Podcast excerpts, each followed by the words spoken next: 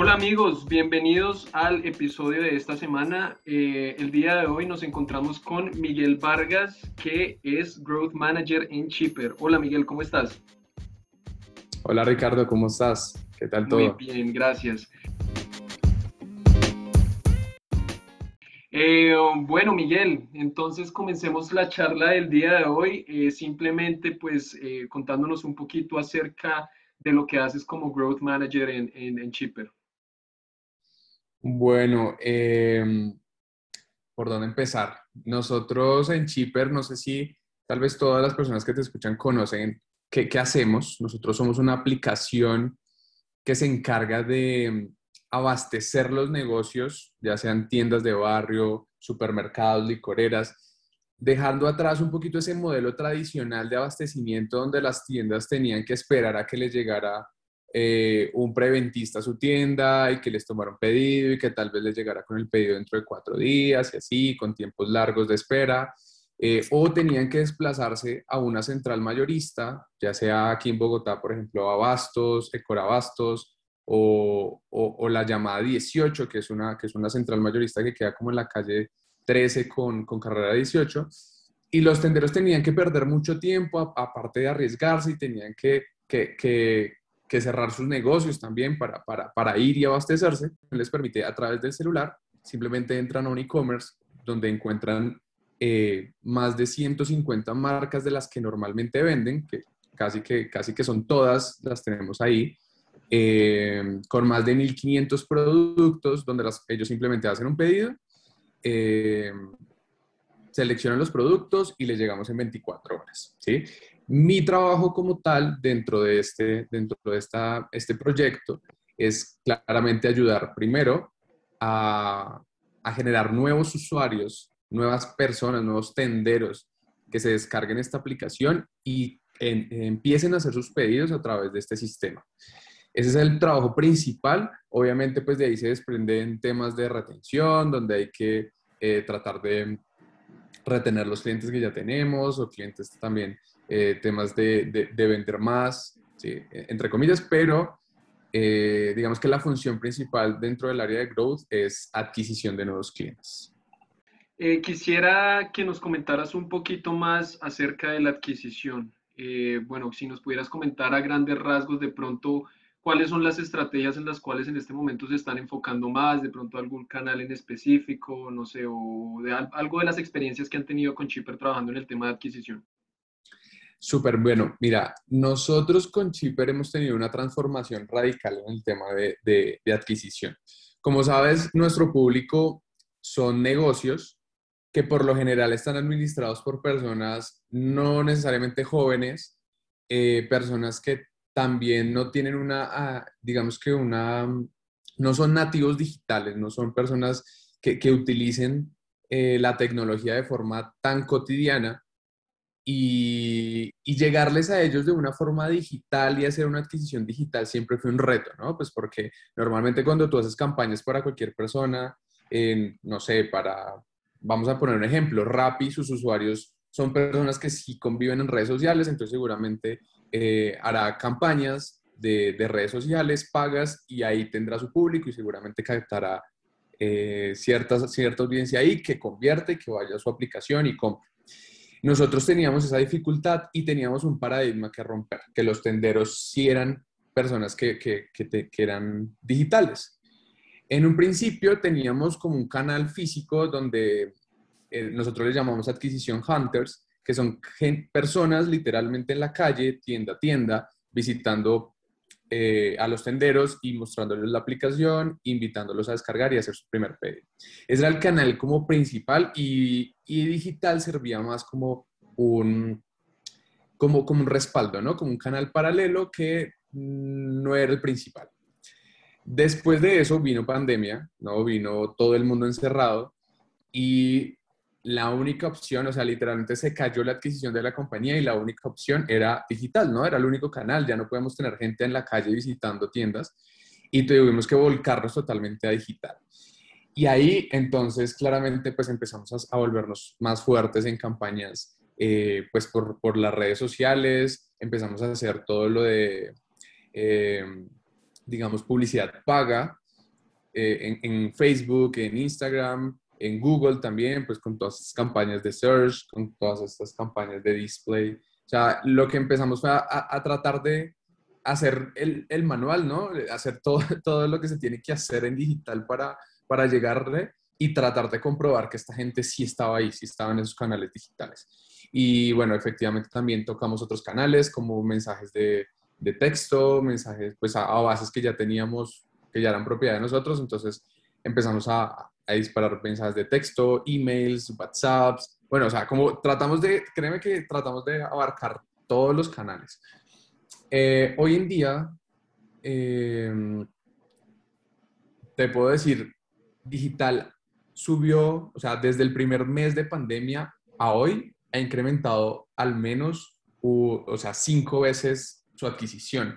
En el primer mes, que eso fue en marzo del año pasado, em, tuvimos más o menos 200 clientes por digital. O sea, imagínate, eh, eso era como una caída grande. Chipper venía adquiriendo 500, 700, de una forma muy, muy lenta, pero venía adquiriendo como 500, 700 y caímos a 200 netamente digitales.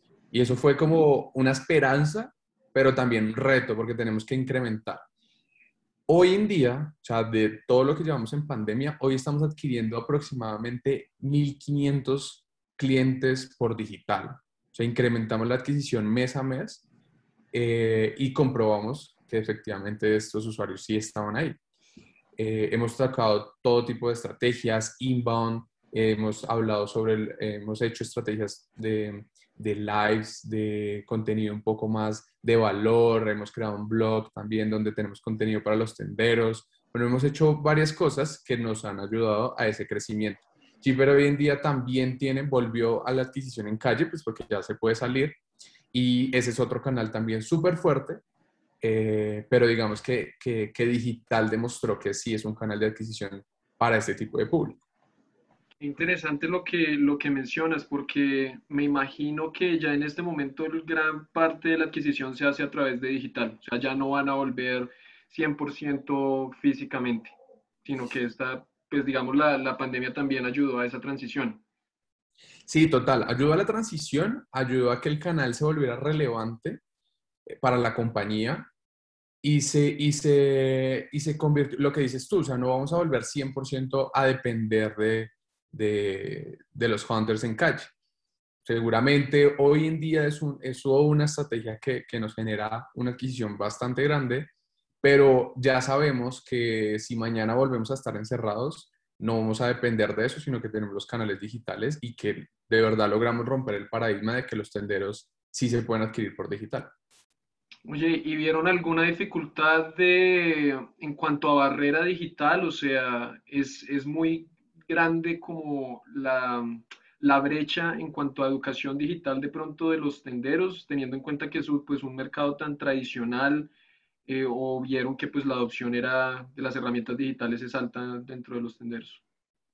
No, lo que te digo, o sea, sí ha sido complejo, eh, ha sido un desafío en realidad encontrarte con principalmente muchos tenderos de, de, una característica de los tenderos en Colombia es que son, son personas que hace 40 años, 30 años montaron su negocio y desde ese momento que lo hicieron a hoy lo han hecho de la misma forma. O sea, siguen incluso utilizando el cuadernito para, para llevar sus cuentas, para, para, siguen utilizando un montón de facturas que archivan para, para, para hacer, llevar su contabilidad. O sea, lo han hecho de la misma forma desde hace 40 años. ¿Qué pasa? Si hay algunas oportunidades en las que muchos de ellos ya empiezan a, a, a adaptarse, ya empiezan a ver esa necesidad y también creo que la competencia o que ellos empiezan a, ver en otros modelos, por ejemplo, el hard discount como eh, justo y bueno, de uno, todo este tipo de, de, modelos de negocio que los están tal vez amenazando, ya empiezan ellos a sentir como una necesidad de, de, volverse más competitivos.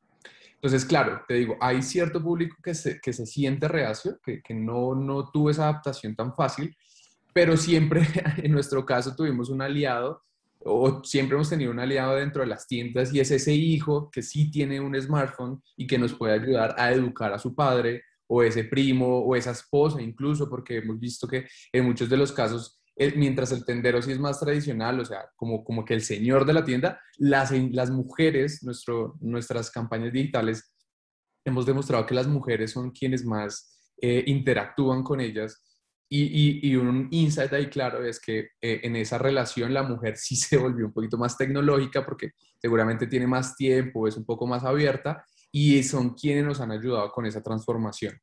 Em, pero lo que te digo es la necesidad, ellos mismos ya lo han venido descubriendo. Em, y también las herramientas, ¿no? Antes, hace hasta cinco años yo creo, o, o diez, eh, un tendero no tenía más que un, que un 1100, lo que llamamos aquí en Colombia las flechas. Hoy en día ya un tendero es más fácil que tenga un smartphone. Así no lo sepa manejar tan bien, pero, pero es más fácil. Por lo menos sabe utilizar WhatsApp y eso ya para nosotros es una puerta increíble. Entonces, sí hemos tenido que, que trabajar bastante en la educación digital, pero no ha sido nada imposible. Ya, ya lo hemos demostrado. Eh, um, queríamos invitar también a, Miguel, pues porque tuvimos la, opción de hablar con él acerca de, algunas, de algún uso que le están dando a los Facebook Lives. Eh, Miguel, digamos que tiene experiencia realizando ese tipo de campañas, entonces queríamos de pronto, Miguel, que nos contaras un poquito acerca de eso. ¿Cómo están utilizando eh, Facebook Live para, para impulsar la adquisición de clientes o la, inclusive también la retención? Sí, este canal, o bueno, esta estrategia de los Facebook, de los Facebook Lives es más enfocada a, a la retención, ¿sí? Porque tú normalmente, pues, eh, no le vas a, a, decir a alguien que no te conoce, que ni siquiera te sigue en redes, que te vas a conectar a un Facebook Live y que esa persona, pues, de verdad acceda a entrar. Entonces, aquí, de, de pronto la adquisición la, la enfocamos en esta estrategia cuando hacemos temas de referidos, ¿no? Entonces, eh, esto lo venimos implementando desde hace ya también hace un año más o menos, también salió como un recurso a partir de la pandemia. Incluso, no estoy diciendo mentiras, salió mucho antes de la pandemia. Eh, como compañía empezamos a ver, nosotros siempre tenemos el ojo como afuera, que están haciendo compañías en todo el mundo.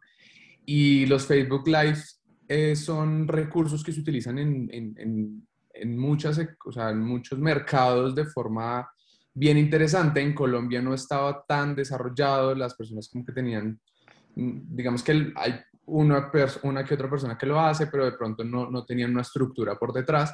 Nosotros nos enfocamos en ver muchas empresas, incluso en China, que tienen estos, estos modelos y empezamos a adaptarlos. Entonces empezamos a hacer lives, como siempre al principio poca receptividad, muy pocos conectados, pero empezamos a entender cómo, cómo era este, esta estrategia. Hoy en día los lives nos sirven para dos cosas. Primero, para transmitir la oferta de valor que, que, que tiene Chipper, que es acompañar al tendero, estar siempre pendiente de él y generar comunidad alrededor de, de, de los tenderos. Y por otro lado, nos sirve eh, pues también para vender, ¿no? Para nosotros hacemos nuestros lives, hacemos que sean como dinámicas en los que los tenderos se conectan. Ya incluso hay como personas que siempre se conectan a, a determinadas horas y, y, es como su espacio de, de, de, esparcimiento, ¿no? De todo el día estar trabajando y saben que se conectan a, a la hora del live en, en Cheaper y, y, y van a reírse un poquito porque tenemos eh, unas personas que se encargan de generar este contenido, entonces es un contenido divertido, donde tenemos concursos, donde tenemos cupones que ellos se pueden llevar y, y, y pues eso, redimirlos para, para hacer sus compras. Em, en general, eso, eso es lo que nosotros pues hemos usado, este tipo de, de estrategias. Y, y, bueno, también lo que te decía de referidos, eh, usamos este tipo de estrategias para decirle a los tenderos, bueno, invite a, sus amigos a que se conecte o compártele estos cupones de referido y usted también puede ganar, ¿no? Porque las estrategias de referidos casi siempre se basan en esa, en esa estrategia de gana el referido y el referente, bueno, en fin. Entonces, eso es lo que te puedo contar así como en general de eso, de, de, las estrategias de lives. Me parece súper eh, importante lo que, lo que mencionas porque digamos que hemos conocido a varias personas pues encargadas de crecimiento en otras marcas y normalmente ellos nos dicen, pues nos gustaría implementar lives, pero no sabemos qué contenido ofrecer, pues porque no somos una empresa que genera contenido, no somos eh, media, entonces, pues, ¿qué contenido podríamos generar? Pero ya aquí nos das una idea, pues, en este caso de cómo Chipper lo está haciendo, el tema de los concursos, el tema de los cupones, yo creería que al final del día todas las marcas tienen como una historia que contar, ¿no? Y, y ahí, pues, podría nacer el, el contenido. Uh, Miguel, de pronto un poco acerca de estas experiencias que has tenido que, con, con Facebook Lives, eh, ¿qué elementos consideras clave a considerar o de pronto qué cosas no hacer al implementar una, una, sí, una campaña de retención con, utilizando Facebook Lives o cualquier otra plataforma? Bueno, con respecto a lo que me, a lo primero que dijiste de que hay empresas que, que seguramente se sienten como, como, no sé si estancadas o, o, tal vez un poco dudosas de, de, de implementar este tipo de estrategias, yo diría que y también para contestar lo segundo que, me preguntas, eh, lo primero que hay que tener en cuenta es si tu público de verdad convive en ese tipo de redes, si tiene el tiempo para hacerlo y a qué horas lo puede hacer. Entonces nosotros sabemos que nuestros tenderos tienen ciertas horas valle durante el día, donde tal vez no tienen tanto flujo de, de personas en, en, su tienda que atender y ahí, en esas horas, es que nosotros hacemos los lives seguramente no lo vamos a hacer en las horas pico porque nadie se nos va a conectar. Entonces, tener en cuenta como los hábitos de consumo de, de, mi público y entender a qué horas puedo impactarlo, em, qué espacios y si él de verdad convive y si de verdad consume este tipo de contenidos. Ya cuando defines eso, eh, empiezas a estructurar pues el contenido. En nuestro caso, vino de la experiencia de probar, o sea, como hacer, error y volver a rehacer. Y yo creo que eso le toca a todas las, a todas las marcas. Cuando tú sacas un live, estoy seguro, a menos de que, no sé, si eres Coca-Cola o eres una marca súper grande, la gente se te va a conectar y vas a tener un público grande desde la primera transmisión. Pero creo que el resto de las marcas no pasa eso y seguramente el primer live no, no se te va a conectar nadie, se te va a conectar uno, dos o se te va a conectar tu equipo. Eso siempre pasa. Y ahí tú empiezas a interactuar y entender, bueno, eh, qué tan largo los hago, si es de 10 minutos, si son de media hora, si son de una hora, con lo que te decía, a qué hora los hago, los hago eh, en qué formato, si son, porque acuérdate que los live, bueno, en este caso estamos hablando de Facebook Lives, pero tenemos también formatos en Instagram, tenemos formatos en YouTube que nos permiten como esa, esa, esa interacción y entender, o incluso Twitch, o incluso, bueno, otras plataformas que hoy en día permiten como ese, esas, esas sesiones de streaming o, de transmisiones en vivo, ¿no? Eh, entender, bueno, eso, entender, y, y, ya el resto es, es generar el contenido, generar los anzuelos, en nuestro caso fueron fueron cupones de venta, fueron eh, tener en cuenta que hay, siempre hay que mantener la interacción y generar conversación, eh, no simplemente sentarse a hablar de tu marca y, ya o, exponer un tema, sino que tiene que ser algo que genere interacción. Estos formatos están hechos es para eso. Si quieren hacer, si quieren simplemente hablar de su marca y que la gente conozca su contenido, hagan un video pregrabado y súbanlo en las redes, que la gente lo consuma cuando quiera. Pero si lo que quieren hacer lives, los lives están hechos es para generar interacción, generar conversación, eh, donde las personas puedan comentarte y ojalá haya alguien dedicado a responder esos comentarios. Eh, en nuestro caso, las, las, personas, o sea, reconocemos que las personas se sienten muy bien cuando la persona que está transmitiendo dice, ay, eh, no sé, María de Cali nos dice tal cosa. Ese tipo de cosas dicen, ellos se sienten bien porque se sienten siendo parte de la transmisión y se han generado pequeñas comunidades, entonces donde la gente que ya, ya comenta, entonces está María de Cali, está Nelly de Bogotá y está no sé qué, y entre ellos mismos se empiezan como, como a hacer cierta comunidad y a responderse. Eh, yo creo que eso hay que tener en cuenta, ¿no? El contenido, si el canal de verdad funciona, a qué horas y, y ya, pues como que estoy tratando de, de, de botarte todos los insets que se me vienen a la cabeza. Genial. ¿De pronto alguna experiencia negativa que hayan tenido utilizando esa, esa estrategia? No sé, o algún error de pronto a tener en cuenta. Eh, pues más allá de, o sea, hay que tener eh, eso, los lives pueden ser una herramienta de doble filo y, y también todo, todas estas estrategias donde, donde hay interacción. Porque si tú, te, te, voy a poner el ejemplo puntual de Chipper. Nosotros somos una startup que lleva dos años en el mercado, donde claramente como negocio hemos tenido muchos puntos de mejora, donde nuestro servicio ha tenido periodos donde no ha sido el mejor y eso pues ha dependido, eh, eso ha, hecho que muchas personas tengan como cierto resentimiento se vuelvan como lo que llamaríamos haters. Eh, y estos espacios a veces se vuelven espacios de queja, ¿no? Eh, donde se van a conectar algunas personas y van a aprovechar para alzar la mano y decirte, es que usted no me entregó el pedido, usted no me atendió bien. Nosotros claramente nosotros como compañía lo vemos como algo muy positivo. Entendemos que si, que si hemos tenido momentos como todas las compañías donde nuestro servicio eh, ha tenido que mejorar y tomamos estos como insights, ¿no? Las personas a veces nos levantan la mano y nos dicen, oiga, no me llegó a la hora que esperaba, en fin, y nosotros todo esto lo reportamos al equipo de servicio al cliente y hacemos que esto tenga una trazabilidad por detrás y, y como que lo utilizamos para mejorar el negocio. Sin embargo, a veces estas discusiones se volvían, al principio, sobre todo cuando no entendíamos qué era lo que iba a pasar, se, le teníamos mucho miedo a eso, a, oiga, se puede volver a un quejadero, a un, donde todo el mundo entra a quejarse y nos va como a dañar el ecosistema. Sin embargo, eso se fue mejorando, lo que te digo, el hecho de que nuestro servicio cada vez sea mejor, pues hace que menos personas lleguen a esos canales a quejarse. Eh, y ya, creo que esa ha sido la única mala experiencia. Ya más allá de eso, si otras personas quieren implementar este, este tipo de estrategia, les voy a decir que al principio, como, ya les dije antes, eh, puede ser que no tengan los mejores resultados, pero eso no quiere decir que la estrategia no sea poderosa. ¿Eso qué quiere decir? Que hay que tener perseverancia, hay que seguir intentando, hay que intentar comunicar por otros canales y, generar ese tráfico a mis primeros lives y después, bueno, ya, ya por simple peso irá creciendo como una bola de nieve si lo que yo estoy transmitiendo hace sentido y genera valor para los usuarios. De resto, pues no hay otra forma de que la estrategia salga mal. Oye, Miguel, tú comentabas ahorita el tema de otras plataformas. Digamos que Lives ahorita hay bastantes opciones para, para realizar. ¿Qué diferencias han notado con respecto a las plataformas? Es decir, ¿por qué hacerlo en Facebook y no en Instagram? ¿O por qué en YouTube?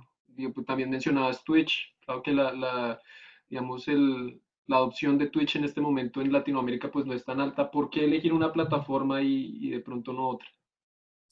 Yo creo que eso, eso, eso solo lo responde tu público. O sea, donde esté tu público es donde tú tienes que estar. En nuestro caso, sabemos que Facebook, por encima de todas las otras redes, es donde nuestros usuarios habitan más. Los, nuestros tenderos suelen utilizar Facebook para, para entretenerse, para mirar memes, para mirar chistes, para mirar la foto de los familiares. Ellos, ellos es, es una red social a la que han eh, pues digamos que han, adoptado mucho más fácil sobre, por encima de otras como Instagram. Incluso, bueno, YouTube lo, lo terminan usando para, para, escuchar música, sí, pero, pero nosotros vemos que esta es la, la, la herramienta que más genera, ha generado interacción y donde nuestros usuarios conviven. Pero eso depende de cada empresa, o sea, depende de, de seguramente si yo le voy a hablar a, a, a un target más, más joven, que consume youtubers o, que, que, gasta mucho tiempo eh, siguiendo cuentas de YouTube, seguramente YouTube va a ser un canal increíble para mí. Si le voy a hablar a los gamers que, que, que ya tienen una opción pues un poco más, eh, ya, o ya han adoptado Twitch como una herramienta para, para ese tipo de, de comunicaciones, yo, yo hablaría en Twitch y así, o sea, o, también entender si están en Instagram. Pero en nuestro caso puntual fue Facebook y, y, lo que te digo, o sea, eso lo respondes donde esté mi público, ahí yo tengo que estar. Súper bien. Miguel, eh, um, ¿cómo ves el, el, retorno sobre la inversión de, de, una estrategia de estas? O sea, no sé si ustedes tuvieron que hacer inversiones altas en, en pues, desarrollar el contenido, no sé si mencionabas que tenían personas que desarrollaban el contenido, si la inversión ahí fue alta, o el posicionamiento de pronto de los, de los lives, eh, y cómo se va pagando esa, esa inversión, Sí, digamos, no sé si fue un, tiempo alto. ¿Cómo podrías comentar un poco acerca del retorno sobre la inversión de este estrategia o canal comparado a otros? Ok, bueno, lo que tú tienes que tener primero en cuenta es que el canal, la herramienta como tal, es gratuita. O sea, cualquier persona puede acceder ahí. Entonces ahí ya tienes una ventaja. Si tú como compañía tienes a alguien adentro que, que te maneja las redes y que tiene ciertas habilidades para, para poder hacer un live, creo que ahí ya tendrías dos puntos a favor, porque no tendrías que pagar una persona extra y no tendrías que pagar un canal. O sea, el canal es totalmente gratis, por lo menos para empezar. En nuestro caso, nosotros literalmente lo que hicimos fue, teníamos asesores, personas que se encargaban de atender los clientes, o sea, desde nuestro equipo de servicio al cliente, y nosotros empezamos a hacer casi que un reclutamiento interno donde empezamos a entender qué personas tenían habilidades para transmitir, para hablar a la cámara y, les fuimos, los fuimos entrenando, les fuimos dando habilidades em, digitales de comunicación y ellos fueron los que salieron a hacer los live. Y hoy en día son nuestros, nosotros les llamamos champions a, este tipo, a estas personas, a, este equipo, son cuatro personas, son cuatro champions eh, y ellos son los que se han encargado de, generar la comunicación. En nuestro caso, lo que te digo, eran personas, asesores normales que nunca habían transmitido y nosotros los llevamos al equipo de, de, de lives, los entrenamos y esos son los que salen al aire y hoy en día lo hacen súper bien. Pero yo invitaría a eso, si tú no tienes los recursos, eh, el canal es gratis, hazlo tú mismo, dile a, tu, alguien en tu equipo de marketing y eso hace que casi que el retorno sea pues el 100%, porque lo que hagas, no invertiste nada. Más allá de tu tiempo, no invertiste nada. En nuestro caso, ya, bueno, la inversión se, da cuando tenemos cupones, entonces claramente los cupones tienden a ser una inversión de marketing.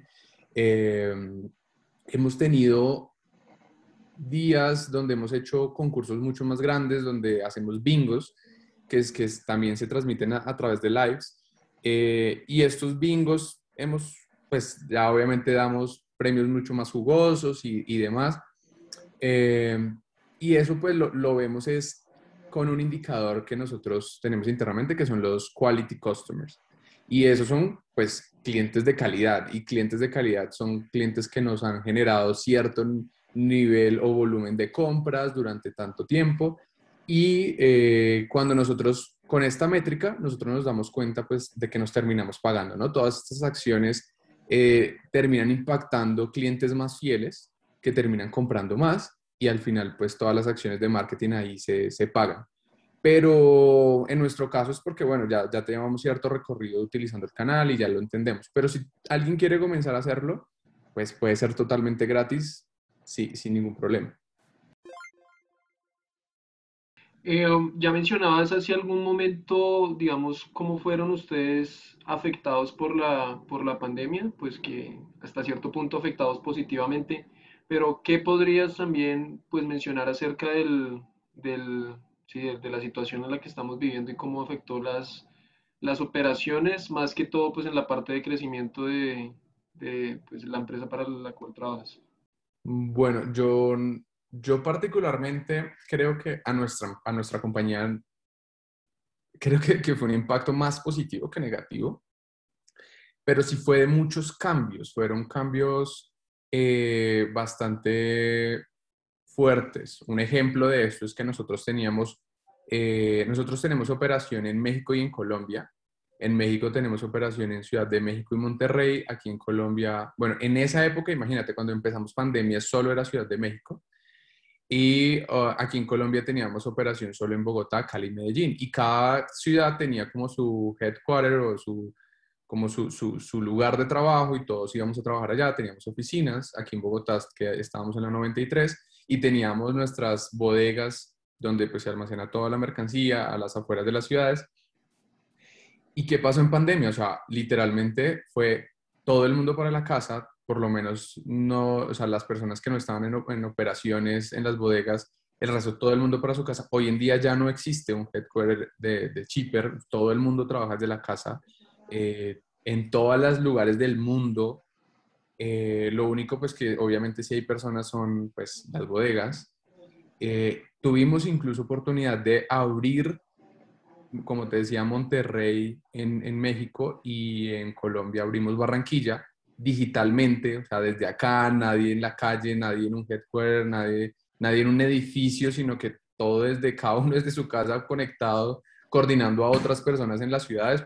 A mí me tocó abrir Barranquilla y, y, literalmente yo desde acá coordinando gente en Barranquilla. Entonces creo que fue un reto, fue un desafío, fueron muchos cambios, pero el impacto para nosotros fue positivo. Fueron adopción de nuevas herramientas, adopción de nuevas eh, estrategias. Fue una oportunidad bastante grande que, que, bueno, eso, eso fue lo que a mí me tocó vivir. Ah, Miguel, eh, si nos pudieras contar un poco acerca de tu camino en, en Growth, eh, cómo llegaste a trabajar en Growth Marketing, no sé, de pronto tu formación, pues de, qué se trata, como en qué, qué, estudiaste, en qué otras empresas has trabajado, un poco de tu camino, como también para que las personas que están interesadas en hacer parte de esta industria, de pronto se identifiquen contigo. Súper, chévere. Bueno, yo eh, básicamente, o sea, salí de la universidad hace 10 años, ¿sí?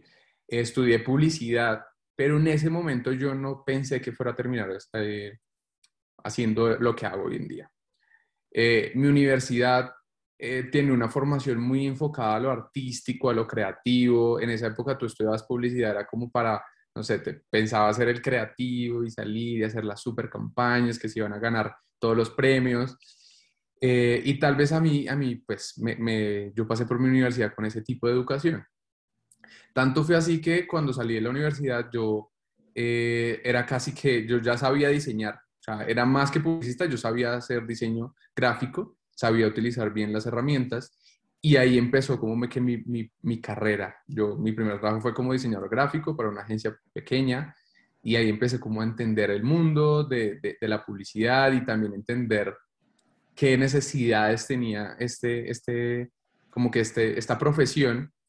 Eh, ahí me sueltan las primeras redes, me dicen como, venga, eh, usted que es publicista, manéjenos las redes. Y en ese, o sea, imagínate, hace 10 años, cuando eso era todavía la gente estaba empezando a manejar redes, donde no existía como muchas, no existía nada del growth hacking, del growth marketing, de los community managers eran algo como mm, uno que otro por ahí. Entonces, y a mí en la universidad no me habían enseñado eso. Eh, y ahí empecé como, bueno, a trabajar por ese lado, me empezó a ir bien, empecé a trabajar como diseñador gráfico para, para el Estado, a organizaciones como para la Alcaldía de Bogotá, empecé a trabajar para hospitales, para las alcaldías locales. Bueno, empecé a, hacer como contratista y ahí ya pasé como de ser un, un diseñador gráfico a ser más publicista, a desarrollar estrategias de comunicación y eso. Pero siempre el tema de redes y el tema digital era algo que estaba sonando y que, que no estaba dentro de mis habilidades, por lo menos en ese momento. Y yo dije, oiga, quiero, quiero enfocarme en esto. Eh, ahí se me da la oportunidad de viajar a la India a trabajar en una startup que se llama eh, iEscuela, que es una plataforma de e-learning desarrollada en la India. Y allá fui como generador de contenido digital. Entonces trabajé casi un año en la India, eh, donde empecé ya a tener cada vez más relación con la tecnología, empecé a aprender sobre desarrollo, a aprender sobre eh, temas más de, de, digamos que propios de estrategias digitales y ahí yo quedé como con el chip como de, oiga, a mí me fascina la tecnología, me fascina el marketing, o sea, me está encantando el marketing digital y creo que esto es, yo quiero dar como ese vuelco. Por eso te decía que yo nunca pensé terminar acá. Llego a Colombia, hago un par de proyectos de nuevo, ya empiezo, empecé a desarrollar mi primera aplicación. Em, entonces ahí fue como ya abrir mucho más mi, mi conocimiento de la tecnología ahí a, partir de, de, los proyectos que tuve en India y, y, del proyecto en, en, Colombia que te dije que, que, desarrollé una aplicación para la Secretaría de Salud de, de Bogotá, eh, me salió una oportunidad para viajar a Brasil. Y en Brasil trabajé con una de las empresas de mayor crecimiento, una startup también, que se llama, eh, tiene una plataforma que se llama ArtStation, que es una plataforma de marketing que, te ayuda como a automatizar muchos procesos, a hacer seguimiento de, de, tus prospectos, de tus leads Y bueno, allá fue donde literalmente me, pues no, no voy a llamar el experto para nada, pero donde aprendí muchísimo sobre marketing digital. Eh, y ya, bueno, empiezo a, vuelvo a Colombia después de esa gran experiencia y empiezo a trabajar para, para varias empresas, monto mi agencia, donde he tenido la oportunidad de trabajar con, aún, aún en hoy en día trabajo con, con empresas en Brasil, en Estados Unidos, en México, eh, en Argentina también tuve la oportunidad de trabajar con, con, algunas empresas y que me han dado como un crecimiento en, el tema de growth eh, increíble. Y puntualmente, hoy en día, eh, la mayor cantidad de mi tiempo lo dedico a Chipper, como te contaba, donde soy growth hacker, donde, y, y, y, si me preguntan, bueno, ¿qué necesitas para ser un growth hacker? Básicamente, sin querer, yo lo vine haciendo en toda mi carrera y es tener cierto conocimiento en diseño gráfico, que eso te da pues conocimiento como en experiencia de usuario, eh, también te da conocimiento eh, en, digamos que, que, en temas, bueno, como ya les, les decía, hice cosas de redes sociales, entonces ahí aprendí sobre plataformas, en Brasil me tocó hacer temas de, de, de media, entonces también aprendí sobre cómo comprar anuncios o, audiencias en, en, en, redes sociales.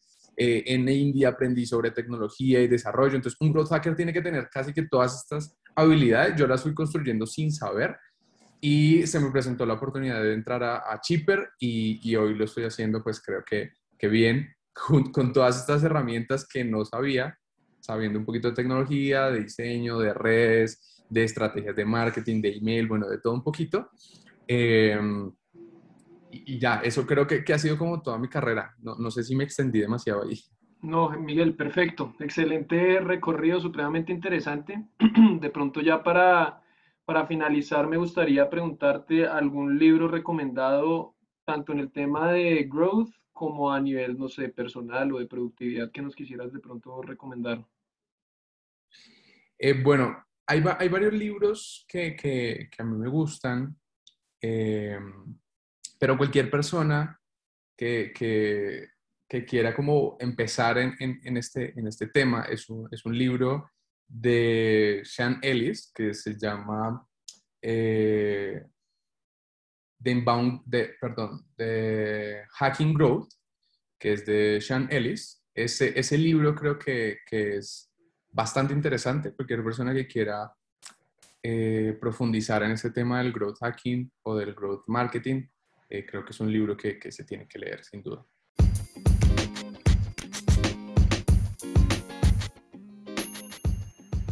Bueno, Miguel, muchísimas gracias por tu tiempo, una charla bastante interesante. Eh, amigos, les dejamos las redes de Miguel y el sitio de Chipper para que conozcan más de cada uno. Bueno, nos vemos la próxima semana y que estén muy bien.